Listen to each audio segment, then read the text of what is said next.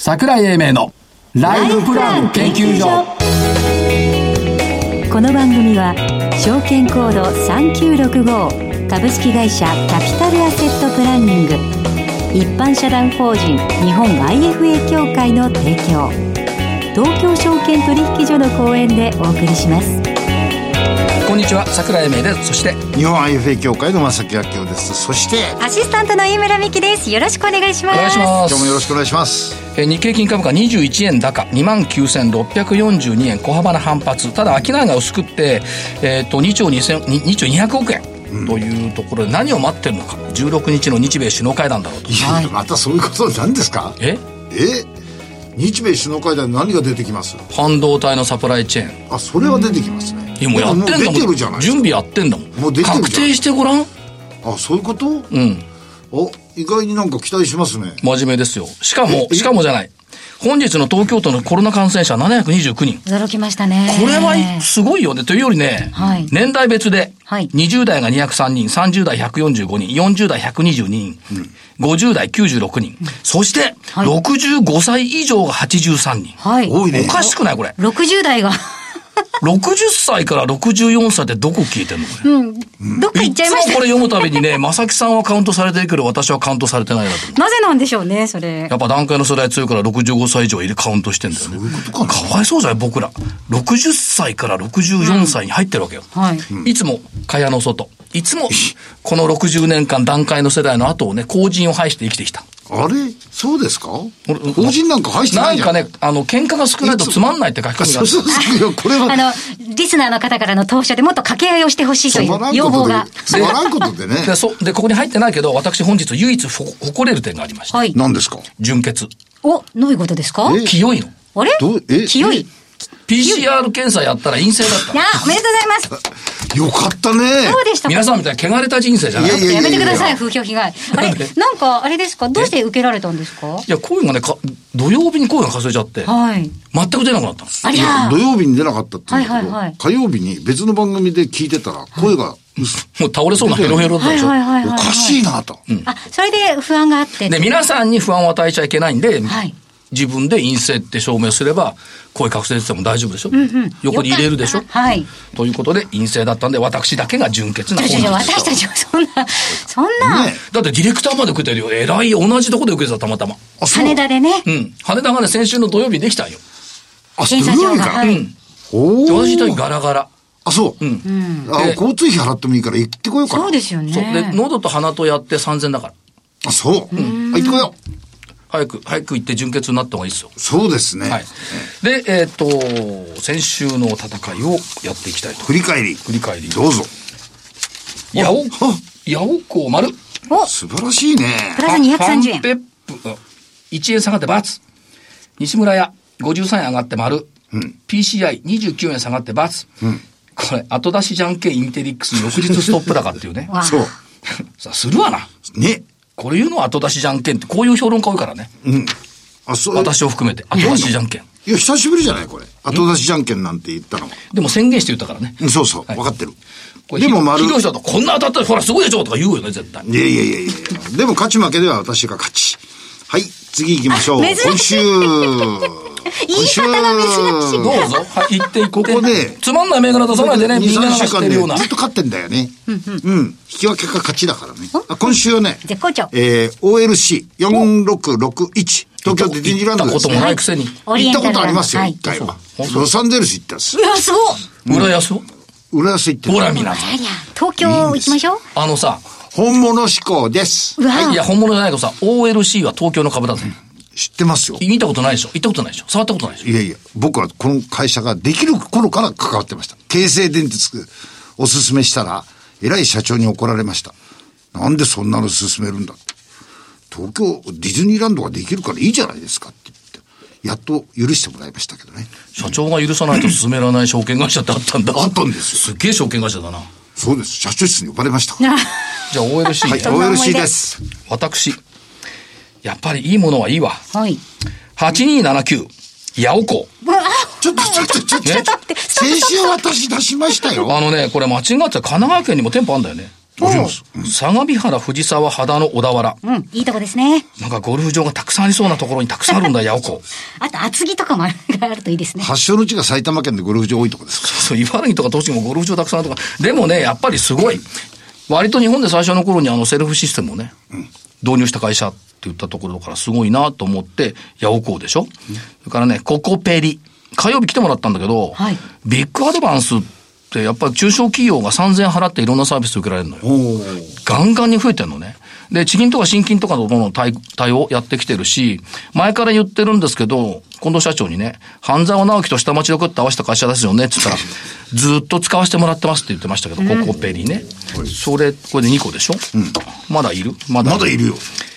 えーっと、マグマグ。あ群馬久しぶり。エアトリのグループ会社はいになってますけども、おーまあ、えっ、と、いろんな、あーイベント配信も含めてベンチャー投資もちょっと楽しみがあるんじゃないかな、かなと思って、マグマグ。それから、えっ、と、予告。来週来てもらうのがね、4017クリーマさんなんですけど、はい。今日、えっ、と、打ち合わせしました。ズームで。うん。言われちゃった。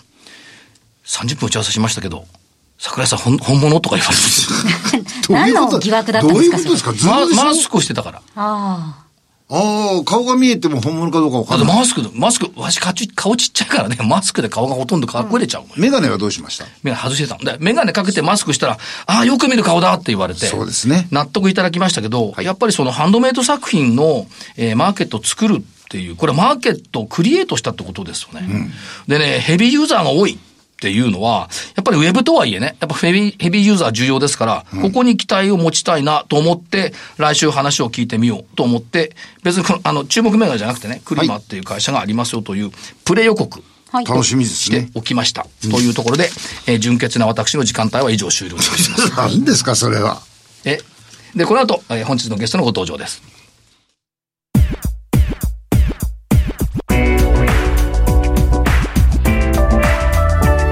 桜井英明のライフプラン研究所。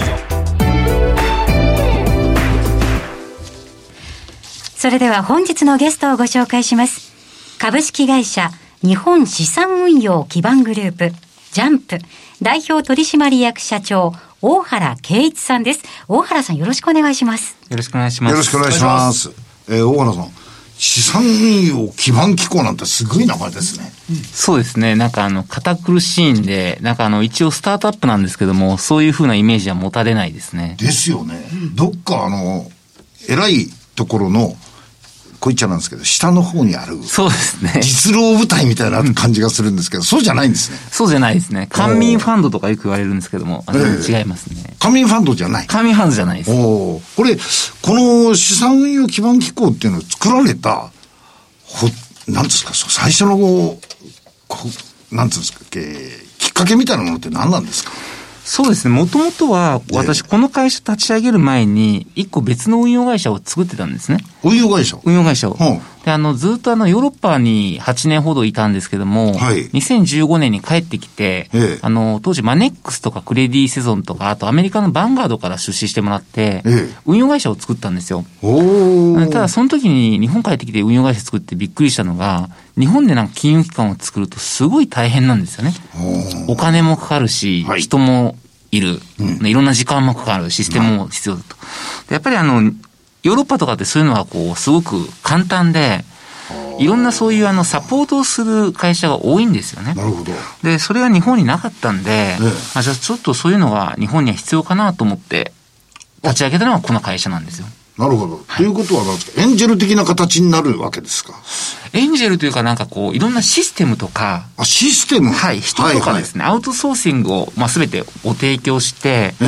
今なんかいろんな運用会社さんとか海外からの日本進出とか、それこそ IFA さんとかもどんどん立ち上がってるじゃないですか。そうですね。その裏側を全部お手伝いするような会社ですね。ああ、ということは、例えばの話、IFA さんが事業を立ち上げようとしたときに、その IFA さんのお資産運用、資産管理、はいそういうふうなもののところができるようなプラットフォームそうですね。を提供されるっていうことですか？おっしゃる通りです。ああ、通常だったら、あの、プラットフォーマーと言われる証券会社とか、そういうところがある意味自分のところの商品を売ってほしいっていうので、いろんなプラットフォーム、あの、システムとか提供しますよね。それとは別に、それとは別ですね。ああ、すごいなんかこう、生々しい話をすると、はい。オフィスを探したりするとか、はいあとはい人の採用とか、はい。そういうのも全部手伝うんですよね。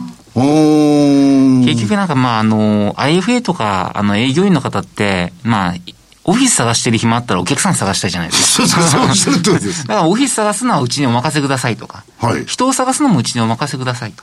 はいあとはまあコンプライアンス関係、社内の内部管理体制の整備とかですね、はいはいそういうのもお任せください。はい。であとシステムですね。システムとかやっぱりあの、すごく大事なんで、あ我々が作るわけじゃないんですけども、うん世の中にあるいいシステムをちゃんと探してきて、はい。こう、選定するのをお手伝いするとかですねそういうのもやってますね。この番組の提供していただいているところも非常にいいシステムを。そうですよね。ええ有名ですよね。WMW とか。あ、よくご存知ありがとうございます。有名ですから。はい。まあ、あの、資産管理、それから運用の専門性、そういうふうなものが相マッチして、初めて金融の本当のアドバイザーができるというふうなことを。そうですね。おっしゃる通りです。あの、日本と、まあ、海外におられて、えー日本の、あの、金融商品仲介業という形で今、IFA ビジネスが少しずつ、あの、お盛んになりつつあるんですが、あの、野尻さんとも一緒にご本書いたりなんかされてると思うんですけど、日本と海外の IFA っていうかアドバイザーの違いみたいなものってどんなところなんですか？そうですね。あの、法律がそもそも違うので、一概に比べられないんですけども、はい例えばアメリカとかだと、どちらかというと、あの、RIA と呼ばれるはい、中小の運用会社なんですね。運用会社がアドバイザーをしてます。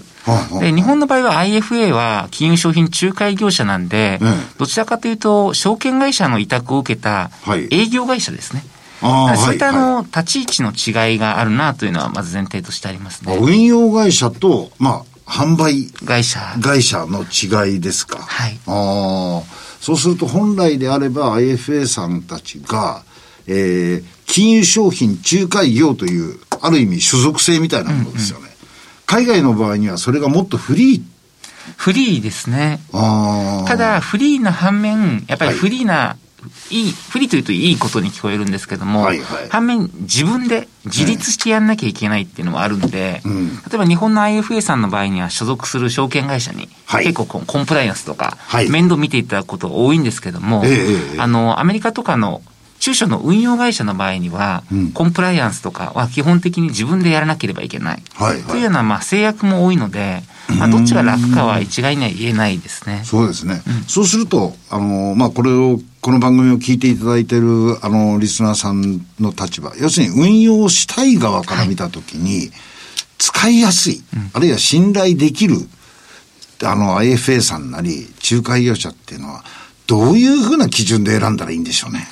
それは結構難しいですよね。というのは、あの、今日本の場合って、どこどこのサイトに行ったら、食べログみたいに IFA がこう、レーティングされてるとか、あ自分に合うはい IFA がはいどこにいるみたいな方が分かりにくいじゃないですか。わかりにくいです。で結局そういうのを探す手段がないので、はい例えば身近な FP さんだとか、はい IFA さんだとか、やっぱり人づてでご紹介いただくことが多いんですよね。うんうんうんその人が本当に自分に合ってるのかどうかっていうのは実際に相談に乗ってみてもらわないと分からないとはいうのがあるので、ええ。ちょっとなんかそういうふうな、なんかレーティングサイトみたいなのがあるといいなとは常々思ってるんですけども、これはやってみたいですね。なんか日本 IFA 協会でやればいや、ぜひそれをやってみたいなと思ってまして、えーこういう IFA さんいらっしゃいますよっていうふうなとこのご紹介から始まって、あの、この IFA さんとお付き合いした結果ってどうですか、はい、いやあの結構友人から私も相談直接受けるんですけれど、結局みんな中でどんな話するのか分かんなくて怖いから行きたくないって言うんですよ。行きたくない。でどんな人が、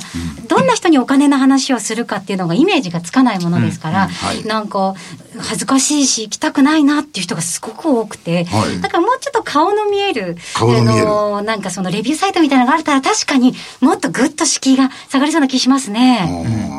やっぱりなんか好みとかもあるじゃないですか。はい。その FP さんみたいに、家計の相談に乗ってほしい人もいれば、さっきあの、桜井さんと正木さんがされたみたいに、銘柄のご相談も乗ってほしいみたいな、うん、そういう人がやっぱり全然別なので、なんか銘柄のお話聞きたくて相談に行ったらですね、家計診断で携帯料金下げましょうとか言われても全然つまんないんだと思うんですね。それね、桜井さんがよくおっしゃるんです。一番ひどい話は証券会社に株買いに行ったら保険に入っちゃった。わけわかんない。本当にそういうとこある。それから、はいはい、あの、桜井さん時々おっしゃってる、ライフプランって決まったものじゃないじゃないと。そうですよね。それを勝手に人の人生決めるなよ。そうそう。確かに。28歳になったら結婚して、30何歳になったらお子さんが生まれて。絶対5年に1回車買い替えるか？そうそうそうそう。60歳になったら旅行に行かなきゃいけない。海外旅行に行くとかね。個々人で違いますからね。そうですよね。うん、プランが。うん、それに応じた、やっぱりそのプランニングから始まって、うんうん、で、ご自分の収入形態だとか、そういうものによってもだいぶ違いますもんね。うん。うん、今後その、えー、っと、資産運用基盤みたいなところからの事業を携わってる大原さんから見たときに、この金融商品仲介業を含めて、金融サービス業、サービス法ですか、はい、いろんなものも出てきそうなんですが、うん、この辺のところの個人資産形成へのプロフェッショナルアドバイザーに期待する姿ってどんなようなあの姿を考えておられるんですか？そうですね。あの、今、どんどんですね、あの、プロフェッショナルアドバイザーになりたい方って、増えてると思うんですよ。うん、IFA になられる方も多いと思うんですけども、はい、あの、ただ、私もそんな経験豊かではないので偉そうなこと言えないんですけども、どこまで専門性が備わってるのかなっていうのはちょっとやや疑問なところはあるんですよね。専門性。専門性とかですね。はい。はい、例えばあの、営業はできて、お客さんを捕まえてくるのは得意ですと、でもそれって本当にお客さんのためになるアドバイスがしっかりできるのかなとか、それはまあ別の話だと思うんですよね。であとはそのお客様もそのさっき桜井さんがライフプランが一種類じゃないみたいなことをおっしゃった通り、いろんな人生があるので、うん、いろんなアドバイスできなきゃいけないと思うんですけども、でなんかみんな似たようなことやってても仕方がないなとも思うんですよ。うん、この人はね、保険がいいとか、この人は株がいいとか、はい、この人は相続とかとか、まあ、中小企業オーナーと自社株管理とか、いろんなことあるんですけども、はい、そういうなんかこう、バリエーションのあるその提案がいろいろと広がっていくといいなと思います、うん、お医者さんだって専門医制度があるんだからそうですよね。IFA だって専門持った方がいいと思うよ。ですよね、全部できこないんだからはっきりそうそうですよ、ね、その通りなんですよ、おかしいんだよ。できないことを隠しながら全部できるようにしてるからわけわかんなくなる確かに。専門はこれですよってちゃんと目を打った方がいい。税理士さんもそうなんです。専門がないんだよ、はいはいはいあでも確かにお会いした人の中で、やたら税制控除に詳しくてために、あの、助かる方と、はい、あとはなんかすごく寄り添ってくれるタイプの方と、本当それぞれですもんね、IFA さんもね。だから困ってる人がね、来る時って、例えば弁護士さんなんかだと、結構こういう問題で困ってるから、この分野に明るい弁護士さん、いらっしゃいますこの分野で何に困ってるかわからないことが多いんだよ。ああ、そうそう。クライアントの方が。あそうですね。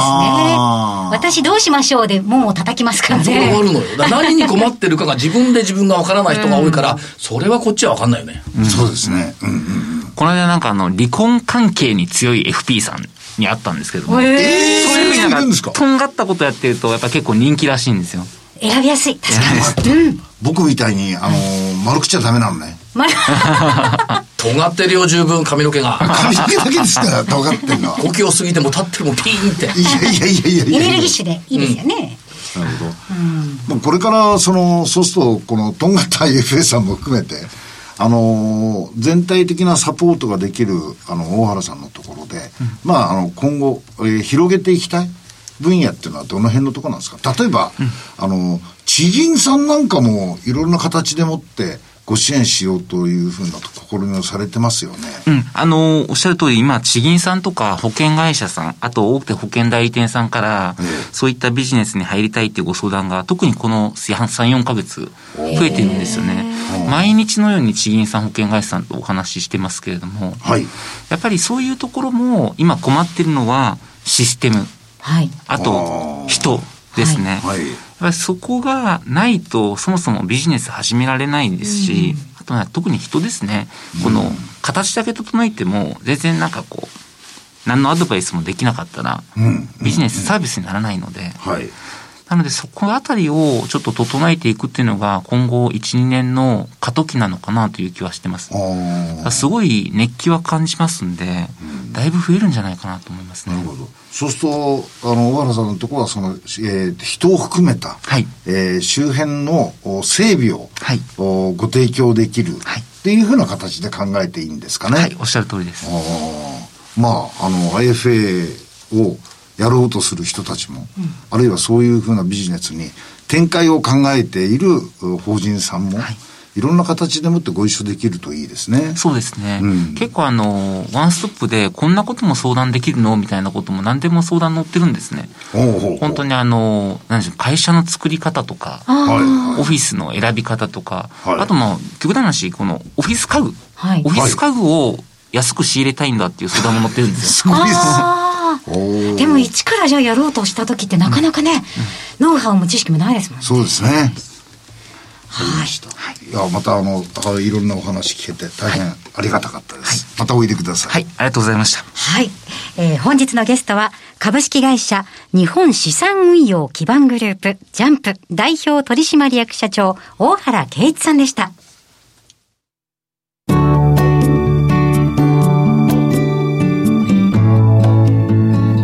週のライフスイート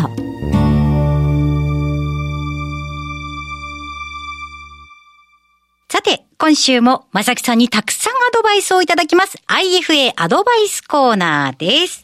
さあ、正木さん、今日はどの世代に向けたアドバイスでしょうか？そうですね。まあ、退職準備っていうんですかね。はい、まあ、あの、定年制度みたいなものってだんだん延長されてはいますけど、やはり、えー、日本の場合に65歳ですとか70歳とか、まあ一つの区切りというところでね、はい、えー、こういうふうなものが迎える準備はしておいた方がいいだろうというふうに思いますんで、うんはい、じゃあ、その時にもらえるお金と、はい、そのもらった後の運用ってどうすんのと、はい、この辺のところを合わせて考えてみたいと。はい。いうふうに思います。退職金ってことですか？退職一時金っていうのはですね、まあ長年働いて、えー、準備していたお金を企業の方から、あるいは、一時金として、えー、退職金としてもらうんですが、この退職一時金っていうのはですね、税制上ですね、普通の所得とは合算されないで、はい、分離課税で、確定申告で、はい、えー、納めてしまえばい。いということなんですね。で、しかもこれはですね、退職一時金から勤続した年数が長くなれば長くなるほど、控除額というのが大きくなるようになってるんですよ。うんで、退職一時金から控除額を引いた中の2分の1が課税対象になるんです。はいはいはい。ですから、例えば2000万円退職金もらって、控除が1000万円あったと、するとですね、えー、例えば1000万円手取りになります。で、1000万円の中の2分の1が控除、あの、非課税になりますから、500万円、残った500万円に対して分離課税で税金を納めてくださいと。はいいうことで、確定申告の時に、税務署の方に、私はいくらいくらありましたから、これだけ税金を納めますということを納めていただくと。いうことになるわけですね。うん、ですからまあ2000万円例えばもらったとしても、そこから控除を引いて、えー、納める税金というのは少なくて済むと。老後の資金ができると。こういうことになるわけです。はい。急に大きいお金もらうわけですから、その後どうしたらいいかっていうのも考えないといけませんね。そうです。そこで先月、飯村さんと勉強した、はい、ゴールベースプランニングっていうですね、うん、資産運用をしながら一定の比率で取り崩していって、その取り崩したお金を原資にして、自分の有効な生活のための資金にすると。せっかく貯めたお金ですから、はい、有効に使いましょうよ。そうですよね。ただそこからお金をこうね、引いていくだけじゃなくて、運用しながら取り崩すってことが大切になってくるんですもんね。そうですよね。まあ今のところ、このところ株式市場は割と好調な状況が続いてますので、はい、ある意味自分が想定したもの以上のリターンが生まれてきているかなと思うんですが、そういう時は一定の比率でもって取り崩しても残るじゃないですか。はい。と残った部分はまた次の運用に回せるということになるんで、金額でもって何十万円取り崩していくというやり方よりかも、今自分が持っているお金の中の、資産の中の何パーセントを毎年取り崩していくということにした方が効率的で、はい。時間軸も長く使えるというふうな気がしますね。うん、そうですね、しかもそれ自分で計算するのは大変そうなので、やっぱり相談がいいですね。これはね、あの、ゴールベースプランニングっていう、シミュレーションできるシステムがありますから、よく聞いていただいて、IFA そういうの皆さん持ってますから。そうですね。えーそれによってシミュレーションしてみたらいかがでしょうか？はい。ぜひ皆さん、えー気になった方はご相談にお出かけいただきたいなと思います。ぜひおいでください。まさきさんありがとうございました。ありがとうございましたえー来週もたくさんアドバイスいただきます。皆さんどうぞお楽しみに。それでは、ここでお知らせです。株式会社キャピタルアセットプランニングは、金融機関に最先端のシステムを提供しております。証券コードは3965-39老後。フィンテックにより日本人の豊かな老後と円滑な相続、事業承継を創造することをミッションとしております。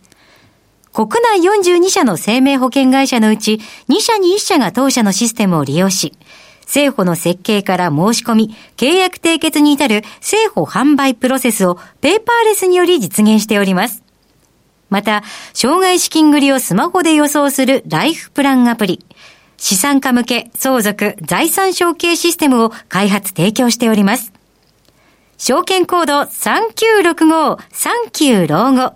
キャピタルアセットプランニングは、フィンテックによって人生100年時代の豊かな老後を実現いたします。資産運用の目標設定は人それぞれにより異なります。個々の目標達成のために独立、中立な立場から専門性を生かしたアドバイスをするのが金融商品仲介業 IFA です。一般社団法人日本 IFA 協会は企業 IR 情報を資産運用に有効活用していただくため、協賛企業のご支援のもと、この番組に協力しております。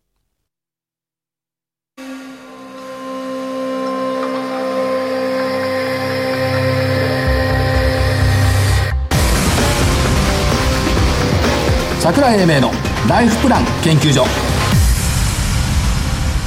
この番組は、証券コード3965株式会社キャピタルアセットプランニング一般社団法人日本 IFA 協会の提供東京証券取引所の講演でお送りしました。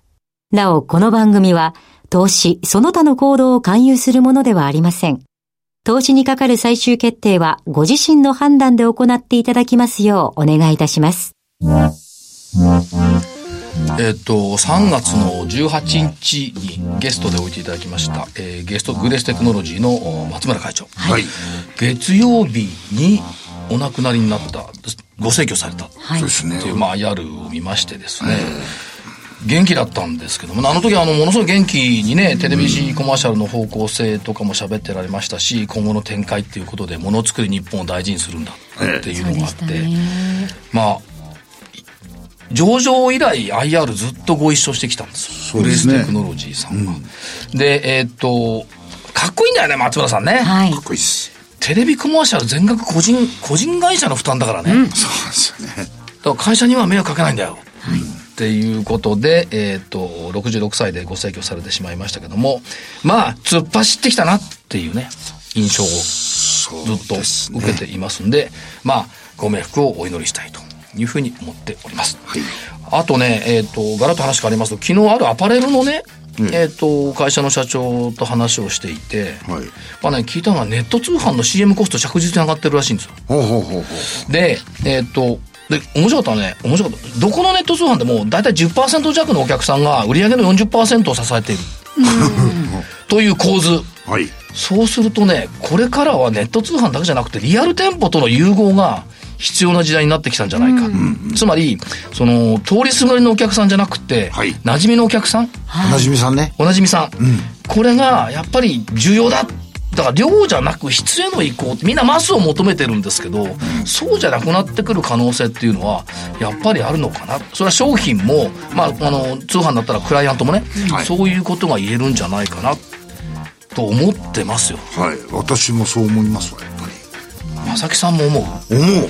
古いかじゃ考えるいやいや、いやそういうことじゃないでしょ。はい、ということで、えっ、と、番組総総合です。えっ、と、所長の桜井英明、そして、日本 FA 協会正木明夫、そして、アシスタントの飯村美希でした。それでは来週この時間まで。ごきげんようごきげんよう